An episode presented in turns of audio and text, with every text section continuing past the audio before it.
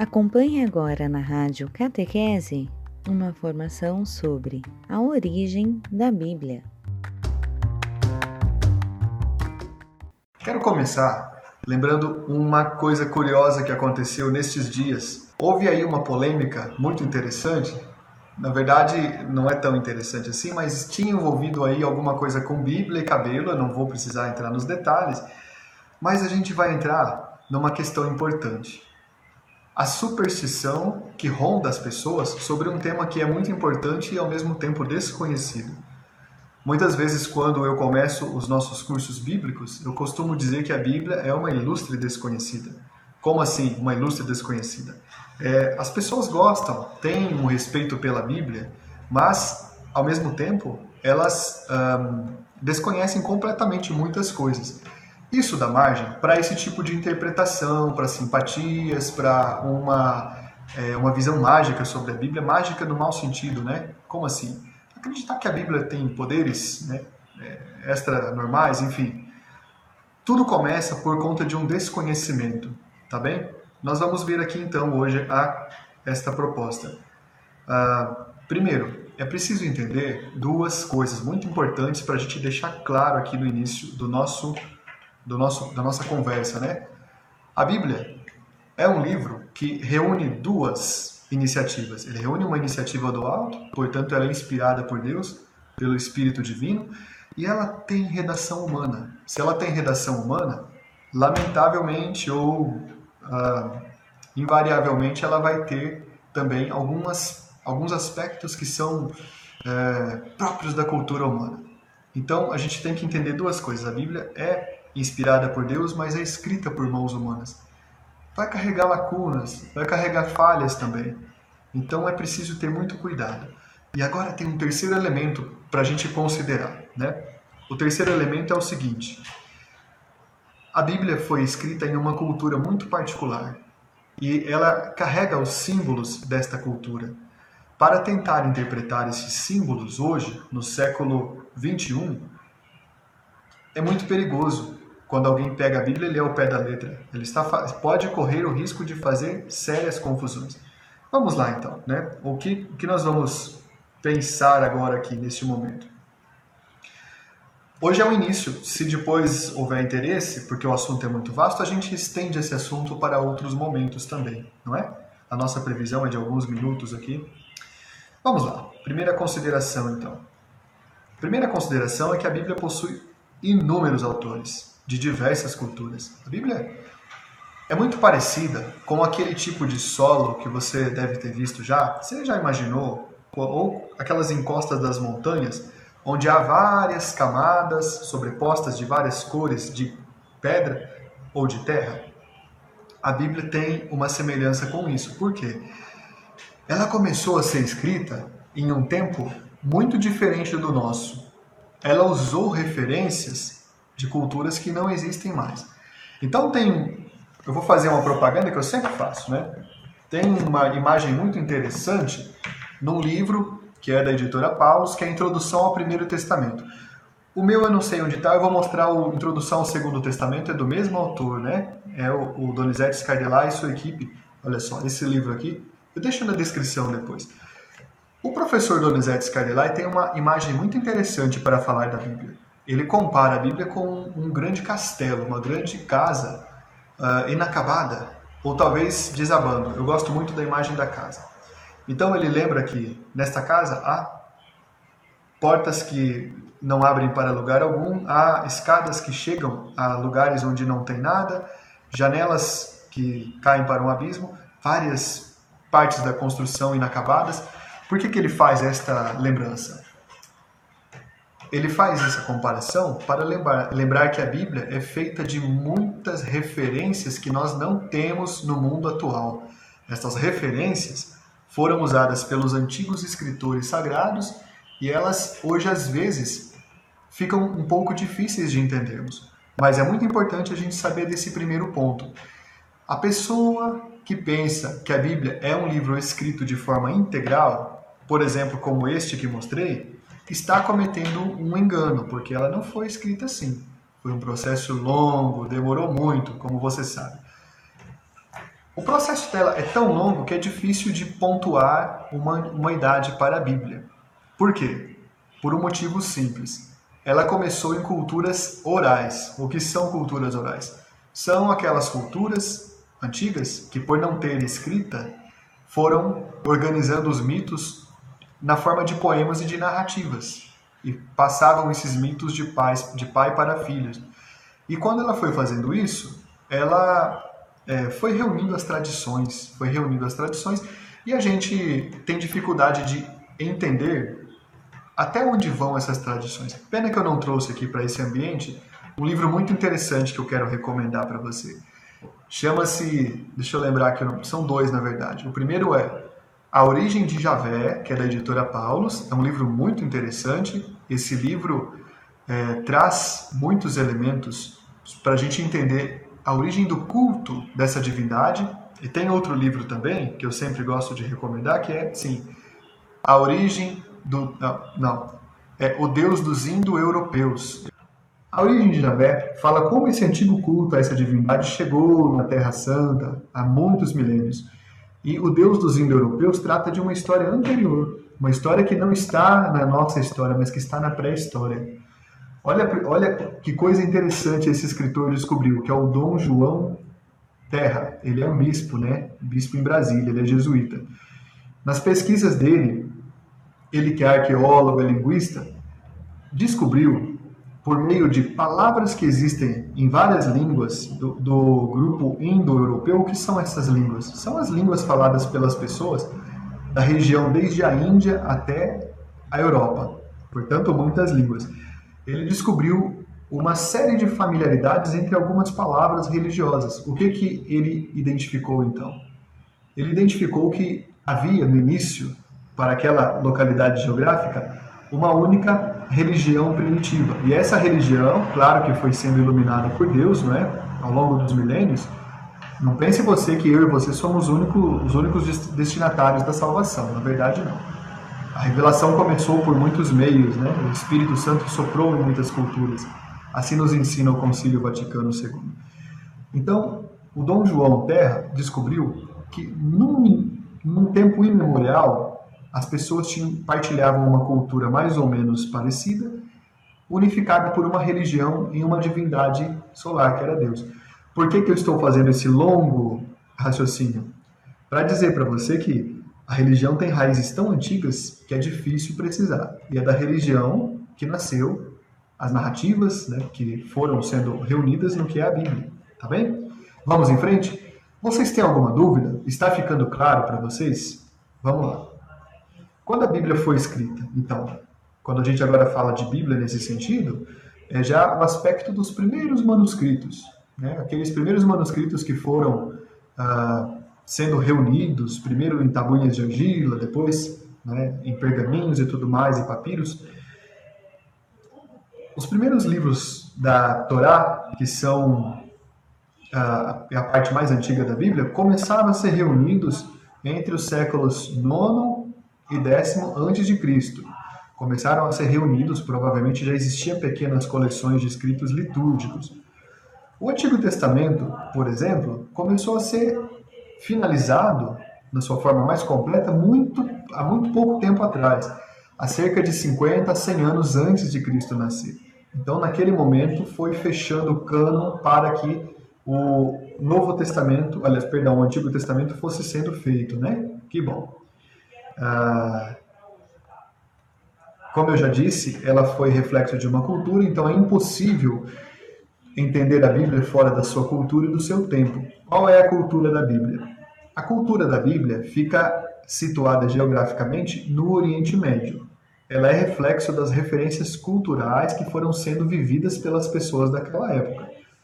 Por isso, eu te digo mais uma vez que é muito importante a gente entender onde é que a, nasceu a Bíblia, qual era a cultura daquele tempo, né? Isso é muito importante.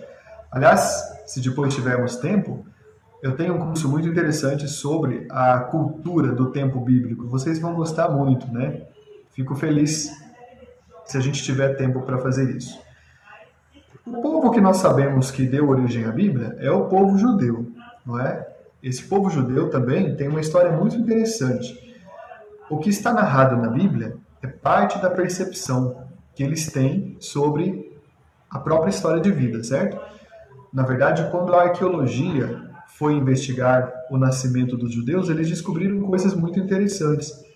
Por exemplo, eles descobriram que a menção às doze tribos é uma menção metafórica. Significa que talvez, veja bem o que estou dizendo, né? Talvez não tenham sido apenas 12 tribos, podem ter sido mais. Mas eles fixaram o número de 12 porque 12 tem um significado para eles de santidade. Então aqueles povos todos foram reunindo suas tradições religiosas, foram reunindo aquilo que eles tinham entendido como uh, importante para a religião e foram colocando na grande narrativa que estavam construindo. Imagine uma coisa agora que você talvez conheça. Você já viu uma coisa muito antiga, que agora é vendida muito caro, por sinal, chamada colcha de retalhos? Você já viu isso? Colcha de retalho era uma alternativa que as nossas bisavós tinham para conseguir uh, providenciar um cobertor para todos os filhos. Ela reunia pedaços de tecidos de vários sentidos e ia agrupando-os naquela, naquela tessitura. A Bíblia, o Antigo Testamento principalmente, é resultado desta colcha de retalhos que foi arrumada. Quer ver um exemplo muito interessante? Você já deve ter reparado, lendo a Bíblia, que há várias menções a Deus sob vários nomes, sob vários aspectos. Então, há trechos da Bíblia que chamam Deus de um, Israel, a tre... Israel, perdão, de El, há trechos que chamam a Bíblia de El Shaddai, El Elohim e assim por diante, não é? Iavé. Você já reparou que estes nomes, na verdade, estão ligados a atitudes diferentes de Deus? Olha que interessante. É aqui que começa o nosso estudo de hoje, tá bom? Ponto importante aqui. Os estudiosos da Bíblia, os nossos monges, foram identificando que toda vez, por exemplo, que aparecia o nome Yahvé, eles estavam falando né, de um Deus que tinha uma personalidade diferente de quando o escritor sagrado falava o nome de Elohim, por exemplo. Isso é muito interessante. Será que eles estavam falando de deuses diferentes? Essa questão não é assim exatamente tão importante por um motivo. Uh, vamos pensar que eles estavam falando de diferentes percepções que cada povo tem de Deus. Cada povo imaginava Deus de uma forma. E aí iam pensando em Deus em uma determinada característica. Quando você olhar o Antigo Testamento, você vai começar a notar isso. Isso é parte da colcha de retalhos que eu mencionava para vocês agora, tá bom? Vamos em frente. Por exemplo, há algumas curiosidades na Bíblia que vale a pena a gente perceber. Há alguns trechos que se repetem com um personagem e depois se repetem com outro. O que, que significa isso? Significa que eram narrativas religiosas importantes para aquelas tribos antigas e que quando elas foram se reunindo para formar o povo de Israel, todas trouxeram. Então há narrativas que acontecem, por exemplo, com Abraão, depois elas voltam a acontecer ali na frente com Abraão de novo, ou lá na frente com outro personagem bíblico. Aí as pessoas que não entendem o processo de formação da Bíblia são bem intolerantes e começam a falar assim: "Ah, a Bíblia está cheia de contradições". Na verdade, não é bem assim, gente. Não são contradições. É preciso entender o processo de escrita. A Bíblia não foi escrita de forma linear. O que é a forma linear?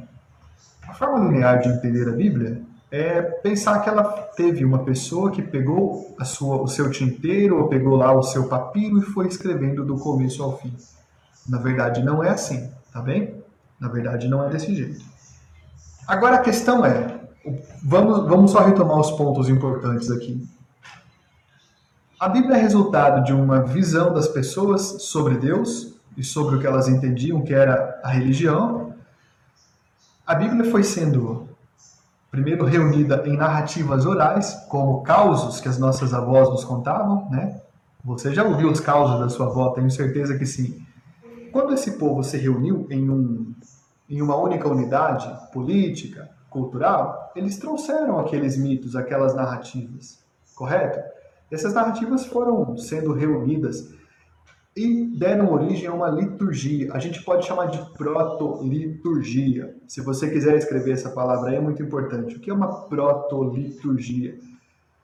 É uma primeira liturgia, é um primeiro serviço das pessoas tentando alcançar a divindade, certo? Então, a Bíblia, na verdade, não são 66 livros, né, minha querida prima? São um pouco mais. A gente, inclusive, vai chegar nessa parte, mas obrigado por você perguntar. Já vamos sinalizando aqui, né? A, Bíblia foi, então, reunindo essas tradições diferentes, foi reunindo, e ela juntou tudo isso em primeiros escritos. Olha lá no Salmo 78, se você está com a tua Bíblia aí, abre lá no Salmo 78, que está escrito assim, lá no versículo 3, ó. Está né, com a tua aí, está escrito assim. O que ouvimos e aprendemos, o que os nossos pais nos contaram, não ocultaremos aos seus descendentes.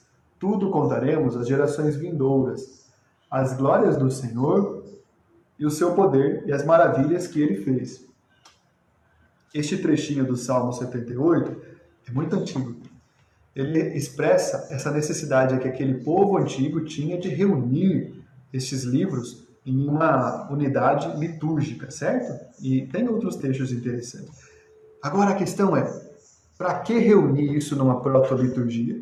Primeiro, para não esquecer o passado e para as antigas civilizações igual para hoje. A história religiosa é muito importante, né? é, para transmitir a revelação de Deus às gerações futuras, para alimentar a fé das pessoas e para servir nas celebrações religiosas. Então a Bíblia tem esta finalidade muito importante, correto? Ela serve para isso também. Né? Ela consegue, consegue conseguiu reunir essas necessidades, tá bem? Então foi escrita como uma memória para que o povo não esquecesse o que estava, o que havia passado. Aliás, se você olha o Antigo Testamento, você percebe uma preocupação dos autores com o esquecimento das orientações de Deus. E isso significa que o povo estava esquecendo, entendeu? Vamos para um ponto importante aqui. Se tiverem dúvida, podem ir colocando, né? Eu quero já chegar na dúvida dos, do número de livros da Bíblia. O ponto importante é o seguinte: uh, Quais são as línguas que a Bíblia foi escrita? Isso é muito importante. Ela foi escrita principalmente em três línguas. A primeira língua em que ela foi escrita é a língua grega. Na minha casa eu tenho, inclusive, uma Bíblia grega. Ah, perdão, confundindo aqui. Desculpa. Ela foi escrita primeiramente em hebraico, correto? Depois ela foi traduzida para grego. Na minha casa eu tenho um exemplar da Bíblia grega. E o que, que aconteceu nesse processo? Quando aquele povo de Israel foi se reunindo, eles tinham variações linguísticas. E algumas narrativas que tem na Bíblia dependem muito também destas variações. Por isso é comum que nós encontremos narrativas um pouco diferentes, porque há uma, principalmente uma diferença é, entre o que o povo de uma região entendia e o povo de outra região entendia. Ali pelo ano 90 a.C., talvez um pouco mais, comunidades judaicas espalhadas no mundo grego começaram aí sim a traduzir a Bíblia para grego. E, foram, e foi aí que nasceu uma Bíblia também em grego, com livros a mais. Aí que entra a história dos 66 livros que a Bíblia evangélica protestante tem né, e que a Bíblia católica não. Né? Na verdade, a gente não tem uh, a gente não tem livros a mais na nossa Bíblia. A gente tem livros no número exato. Quem tem livros a menos são os protestantes, né? Mas vamos explicar por que isso. Vamos lá, vamos direto para essa questão aqui então. Quer ver? Uh, olha só, como que é essa questão dos 66 livros? É o seguinte: o Antigo Testamento foi escrito pelos judeus. Ponto final, né? Os judeus sofreram uma série de diásporas, uma série de exílios e se espalharam pelo mundo do Mediterrâneo. Ali, com o passar dos anos, eles foram esquecendo das origens que eles tinham. Eles passaram a esquecer parte da cultura deles que era muito importante. Uma parte do que eles esqueceram era a língua. No mundo antigo, as pessoas, para se comunicar com culturas diferentes, usavam uma língua comum, chamada grego, koiné. Então, em grego, elas conseguiam falar pessoas da Fenícia, de Roma, de Jerusalém, de Cartago conseguiam se comunicar, correto? Os judeus que foram morar então no mundo mediterrâneo começaram a aprender grego. Aí eles traduziram uh, o Antigo Testamento para grego. Isso é a chamada Bíblia Septuaginta, ou tradução dos 70. Por que tradução dos 70? 70 livros? Não. A lenda diz 70 sábios que teriam traduzido o Antigo Testamento para os judeus da cidade de Alexandria, no Egito. Por isso ficou conhecida como edição Septuaginta, ou edição dos 70. Tá bom? Os, os judeus escreveram, então, em hebraico, preste atenção nesta informação, 39 livros. Atenção! Ah, perfeito, Fabiana. Vamos voltar com essa questão. É, obrigado. Só que em grego eles escreveram mais sete livros. Esses sete livros apareceram pela primeira vez reunidos, junto com os 39 em hebraico, na Bíblia Septuaginta. Vocês estão entendendo? É aí que nasce então um pouco de confusão. Havia a Bíblia de 39 livros, o Antigo Testamento, aliás, nós nem podemos chamar de Bíblia ainda. Quando os judeus se mudaram para cidades que falavam grego, eles traduziram para grego a Bíblia e colocaram livros que eles já estavam usando. A questão é a seguinte: traduziram esses sete livros para grego, como a gente vai ver já. A questão é a seguinte, né? Para mencionar que são ah, Tobias, Judite, algumas partes de Daniel, Esther, Sabedoria, Eclesiástico, Baruque, Cartas de Jeremias e os dois livros de Macabeus. A questão que tem intrigado os estudiosos é o seguinte: por muito tempo nós fomos acusados de que os, os judeus, antes de nós nascermos, pegaram esses livros de qualquer jeito e colocaram na Bíblia 70 por conta deles. Mas há uma teoria muito mais interessante. É possível que estes sete livros que existem na Bíblia católica, que eram livros escritos pelos judeus, tinham sido escritos já lá na Terra Santa. É possível. E se perderam lá. Como assim? Veja, antes de fazer a tradução dos 70, que é um marco na história bíblica, não é que havia muita preocupação em falar assim: olha, gente, povo de Israel, o número de livros especiais que nós gostamos é 39, ou é 70, ou é 52, ou é 20. Não, nunca teve essa preocupação.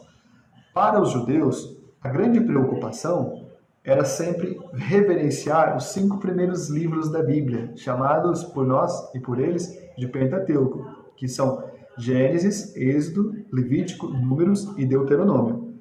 Estes livros, sim, são a chamada Bíblia hebraica. Eles são a Torá dos judeus, tá bem? São esses os livros que eles entendem como sagrado.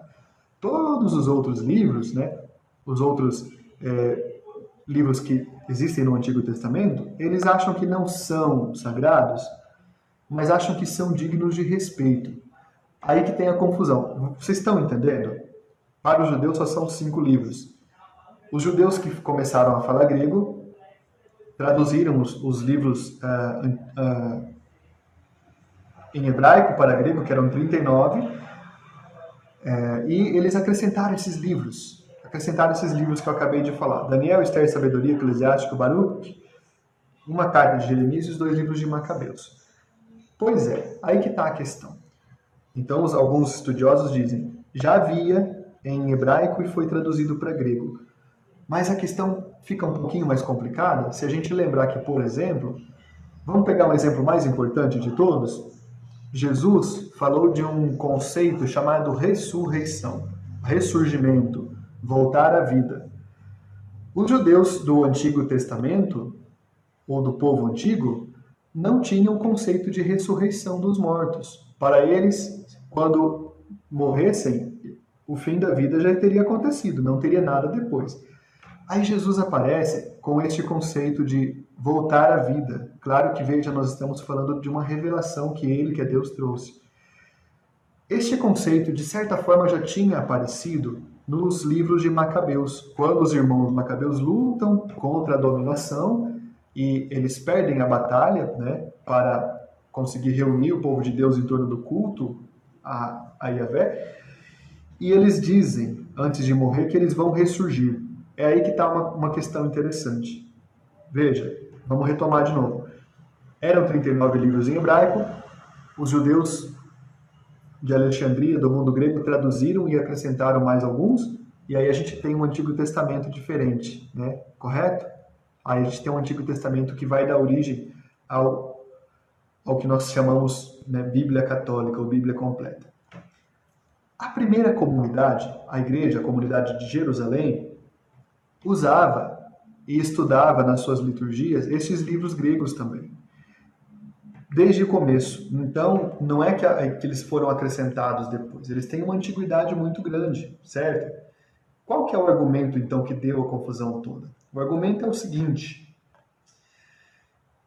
quando o cristianismo começou no século I, quando a igreja começou, os judeus ficaram incomodados porque uma parte das pessoas aceitaram Jesus como Salvador, outra parte não aceitou os judeus começaram a ver que então os cristãos, né, os católicos, tinham um comportamento diferente. Mais ou menos no ano uh, eh, 80, na cidade de Jamnia, que fica na Palestina, os rabinos se reuniram e falaram assim: Nós só aceitaremos como válidos os 39 livros escritos aqui na Terra Santa em hebraico. Todos os livros fora disso não são válidos para nós judeus. Inclusive esses que os cristãos estão lendo aí, tal de Macabeus, Judite, isso não tem, não tem importância para nós. Então, o Novo Testamento é, incluiu estes livros e colocou-os todos dentro desse processo que a comunidade já usava. A comunidade primitiva já estudava esses livros. Quando Martinho Lutero reformou a Bíblia, ele excluiu os sete livros que eu mencionei escritos em grego, porque ele foi fiel ao argumento dos judeus. Mas olha que problema que nós temos aqui, não para nós, para eles talvez, para os protestantes. Se o, os sete livros foram excluídos porque estavam em grego, nós temos um problema sério. O Novo Testamento, quase todo, exceto o livro de Marcos, foi escrito em grego também. Por que então não excluir o Novo Testamento também, que foi escrito em grego e muitas vezes fora da Terra Santa? Vocês estão entendendo a complexidade? Por isso a nossa Bíblia não tem 66 livros, tá bom? Veja bem a importância disso. E por isso, aqui vem mais um, ponto, deixa eu ver o avançado da hora que eu não quero passar, né? Por isso um ponto importante de hoje. A Bíblia é uma criação da comunidade católica, certo? Tem um outro livro muito interessante na editora Paulus. Eu quero que você anota o nome desse livro para você ir procurá-lo depois. Esse livro chama-se A Origem da Bíblia, mesmo tema da nossa live de hoje. Nesse livro, o autor coloca lado a lado vários cânons. O que são os cânons? São as listas de livros que contém a Bíblia Universal, que é a Bíblia Católica, a lista de livros da Bíblia Ortodoxa, que é semelhante à nossa, a lista de livros da Igreja Armênia, a lista de livros da Bíblia da Igreja Copta, todos eles têm variações. É claro que o nosso, por ser a comunidade mais antiga, é o mais fiel, né?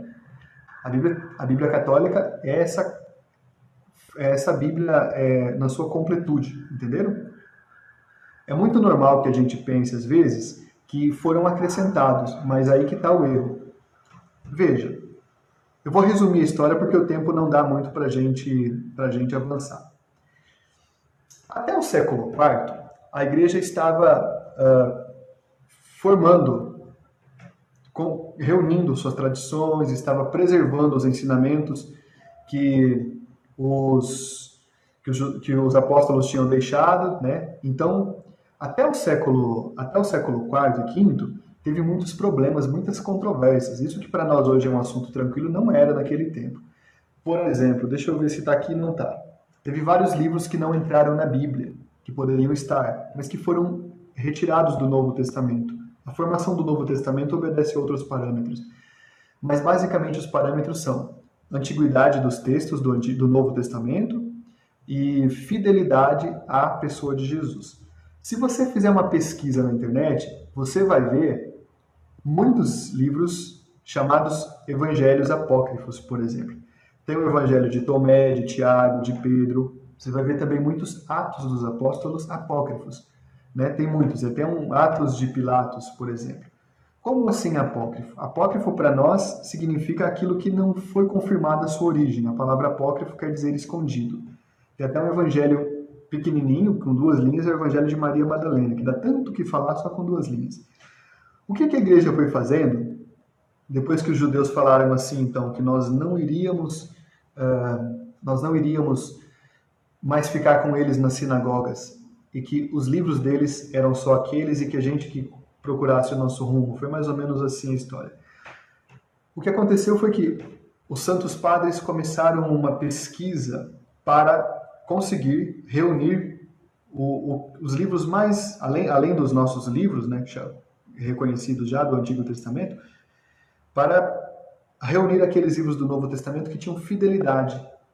Então eles usaram o critério de antiguidade, né? Por exemplo, sabemos que o evangelho mais antigo é Marcos, né?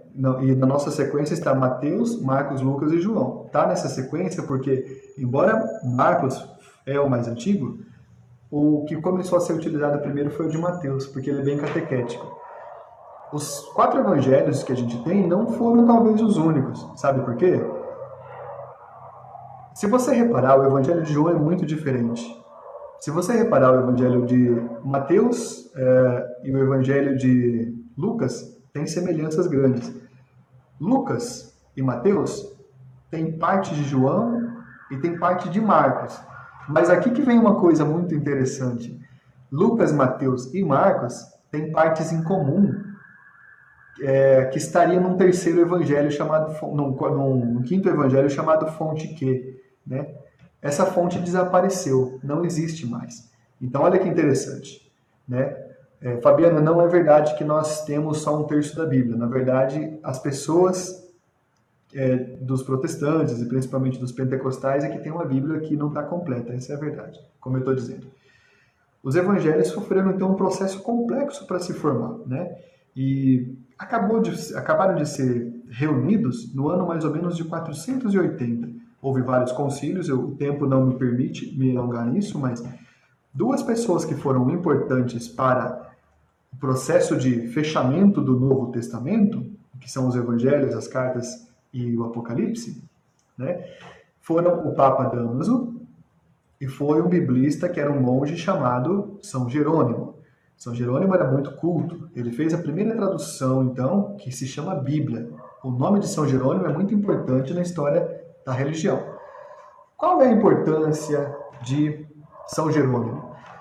São Jerônimo reuniu o Antigo Testamento hebraico, que ele traduziu para latim, e reuniu o Novo Testamento grego, que ele também traduziu para latim.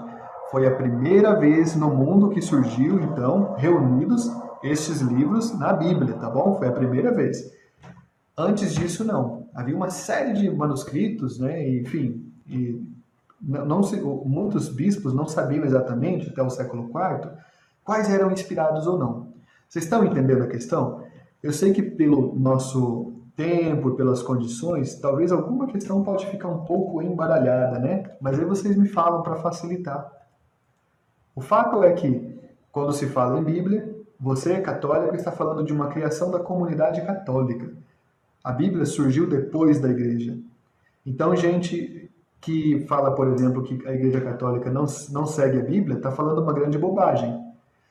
Sim, Verônica, alguns trechos do Antigo Testamento em aramaico e também o Evangelho de Marcos.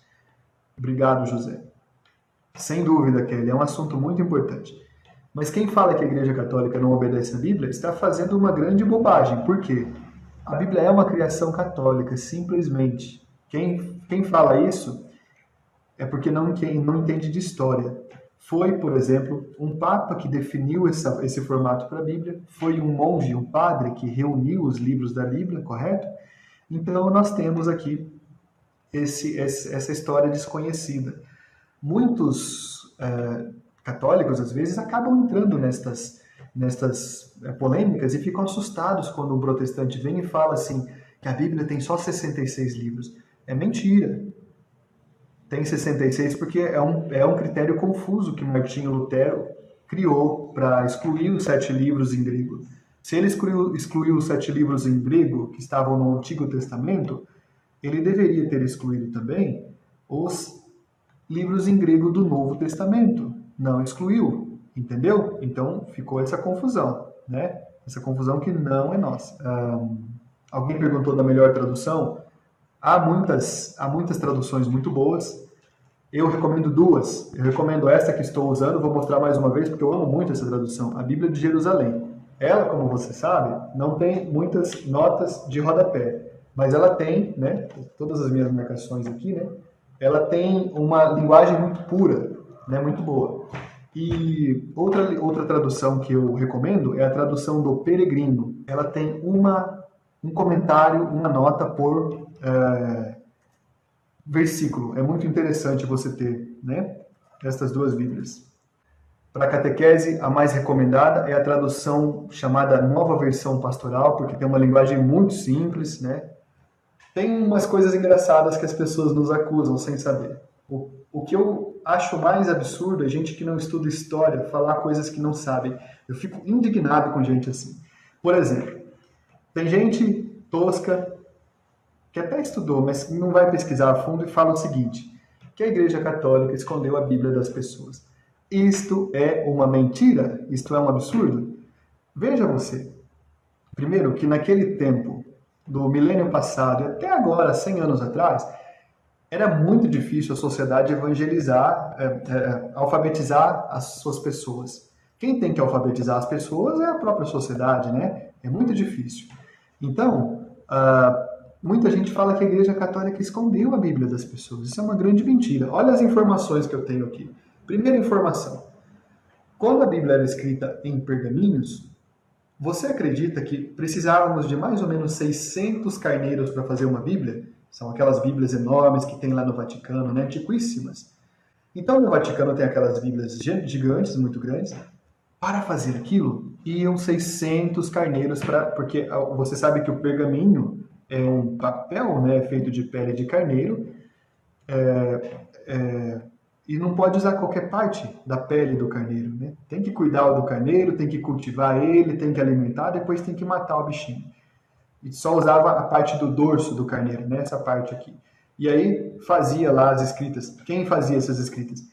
Um profissional sofisticado, competente, super estudado, chamado monge copista. Haviam várias ordens de monges. Para formar um monge, gente, levava muito tempo, muitos anos porque eles eram alfabetizados só depois que entravam no monastério. E aí começava um trabalho muito longo.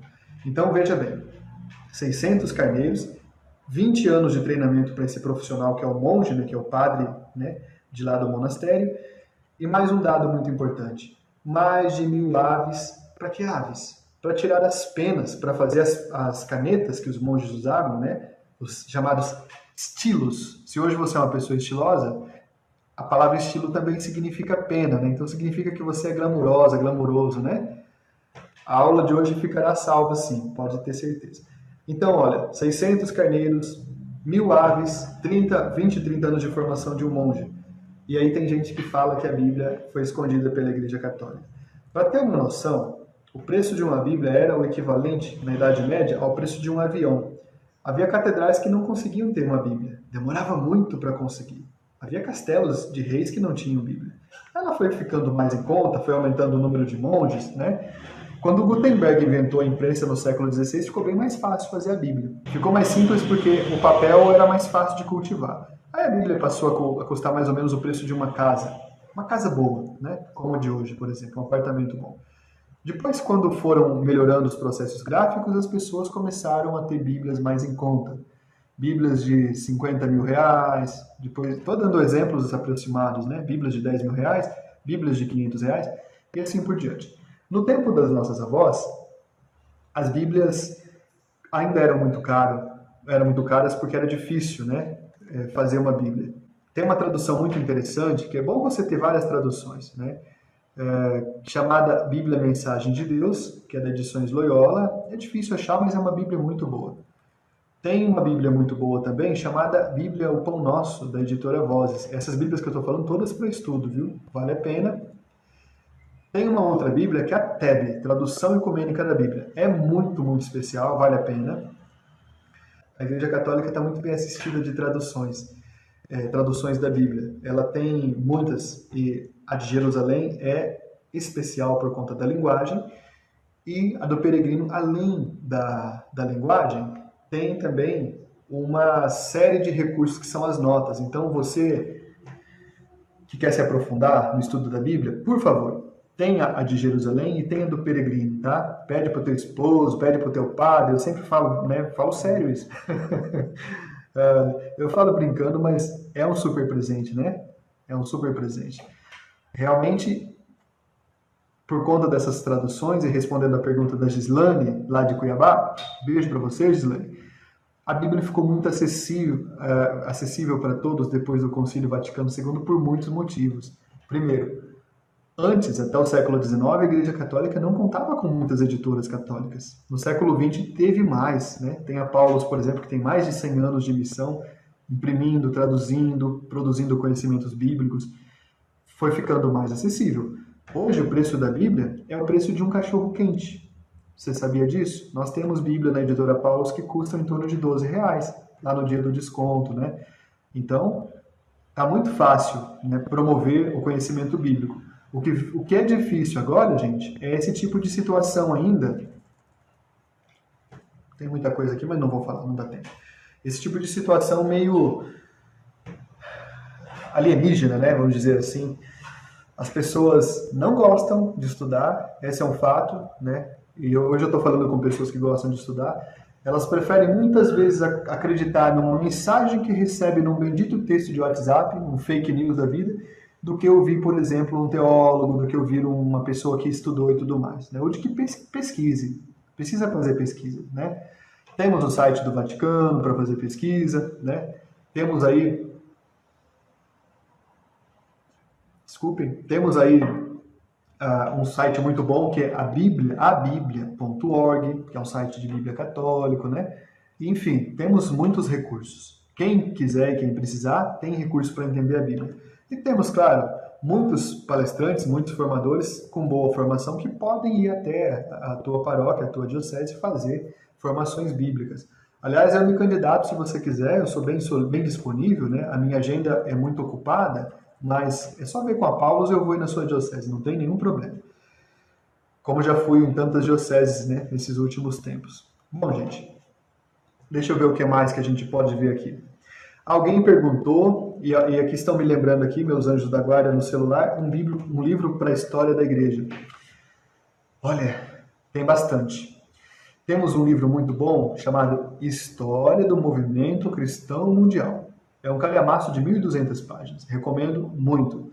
História da Igreja, você digita História da Igreja, vai aparecer uma série de livros muito interessantes. Aí você vê que são livros com a chancela do catolicismo, você pode estudar, você vai gostar muito, tá bom? Obrigado, Maria Estela. Beijo para você e minha mamãe também. Eu tenho várias mamães aqui hoje. Existe sim, uh, Raelma, essas Bíblias antigas que estão arquivadas na Biblioteca do Vaticano, né? O Papa, os papas foram reunindo ao longo dos séculos e nós temos Bíblias muito antigas. Uma das mais antigas é o chamado Códice Vaticano, né? Muito antiga. As traduções são feitas a partir de qual Bíblia? Essa é uma questão importante. As traduções são feitas a partir de manuscritos. Vou contar um caso rapidinho para vocês, dá tempo.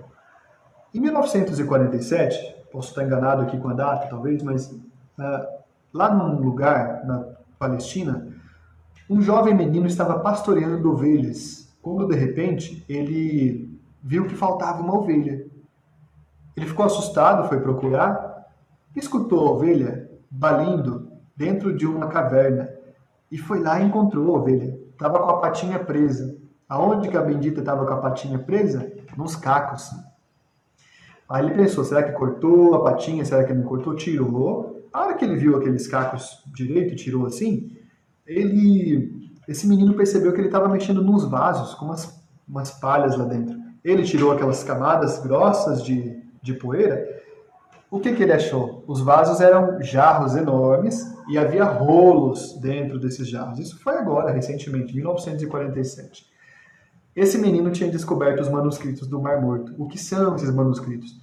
São uma biblioteca que um antigo grupo do começo do cristianismo escondeu lá. Não eram cristãos, porém, mas eram judeus, né? Esconderam nessa biblioteca jarros e o calor do deserto preservou. Qual foi o livro mais intacto que eles acharam? Foi o livro de Isaías. Até então, muita gente acusava a Igreja Católica, a gente só recebe acusação, né? Fazer o quê? Acusava a Igreja Católica de ter alterado a Bíblia, adulterado. Pegaram aquele manuscrito de Isaías e foram é, traduzindo. Qual que foi a surpresa deles?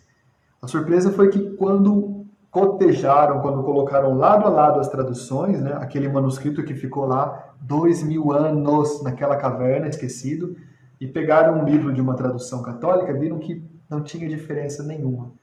As diferenças eram, na verdade, assim: onde estava escrito casa, na outra estava escrito morada. Onde estava escrito caminho, na outra estava escrito via, estrada. Olha que interessante. Então, o que é que os nossos biblistas fazem? Nós temos monges maravilhosos, monjas também, e também leigos fazendo isso, que se, se aprofundam na língua hebraica, aramaica, e eles pegam os textos mais antigos que descobriram ao longo do tempo, né, como esse de Isaías, e vão fazendo uh, e vão fazendo as, as traduções. É assim que nascem as traduções. Por isso tem umas Bíblias assim que são até muito usadas no Brasil, que eu não falei o nome, por exemplo, não vou falar aqui porque é, não fica bonito, né? Mas eu tenho muito carinho por elas, inclusive. Que não são traduzidas para português, mas que foram traduzidas para outras línguas. E aí elas foram perdendo né, a, a, a capacidade de comunicar. Deixa eu fazer os avisos paroquiais aqui, né? Vamos lá. Avisos paroquiais de hoje. Sim, Curta esta página, por favor, Catequista em Missão. Esta página é minha, eu ficarei feliz. Eu tenho também um canal agora mais alimentado lá no YouTube, que é o canal Altieres dos Santos. Vai lá, se inscreva também. Vou fazer um convite importante para vocês. É, encerrando aqui, nós vamos fazer o mini retiro, né? Eu vou gravar o mini retiro ainda de hoje e mandar para vocês. O mini retiro está sendo uma experiência muito interessante para a nossa espiritualidade bíblica. Ele trabalha com a Lexio Divina e como a Lexio Divina faz um, uma transformação na nossa vida. É muito bom.